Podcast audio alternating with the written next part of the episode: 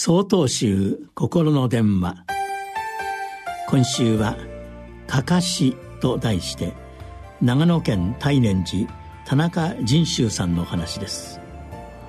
9月に入り暦の上では秋になってまいりました。秋と聞くと皆さんは何を思い浮かべますか？読書の秋スポーツの秋などと表現されますが私は食欲の秋が真っ先に思い浮かびます。と言いますのも私が生まれ育ったお寺ではお米を作っており秋になると春に植えた稲が黄金色に色づきこれから収穫の時期となります。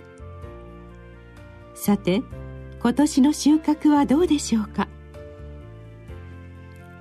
そんな田んぼに目を向けるとひときわ目立った存在がいます。それはかかしです。かかしはスズメを追い払うために木の棒と布で作られたもので現在では見ることが少なくなってきましたが人間は昔からじっと動かずに立っているだけのかかしにお米を守る役割を託してきました。今から800年前このかかしについて永平寺を開かれた道元禅師は虚しい存在ではないという言葉を残されております。じっと動かずただそこに立ち尽くしているかかし。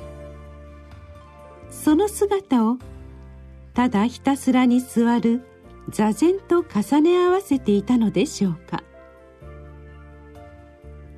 ただ座っているだけでそれが何になるのか。そんなの時間の無駄ではないか。一見何のためにもならないと思われる座禅。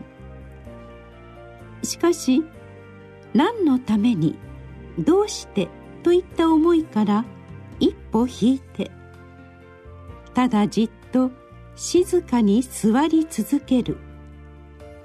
そうすることによって私たちが普段持っている考えや思い込みから離れてまっさらな気持ちで物事を見つめることができるのです。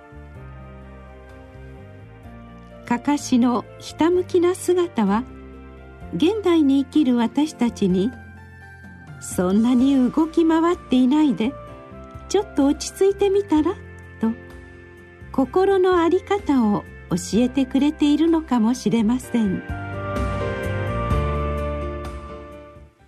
9月10日よりお話が変わります。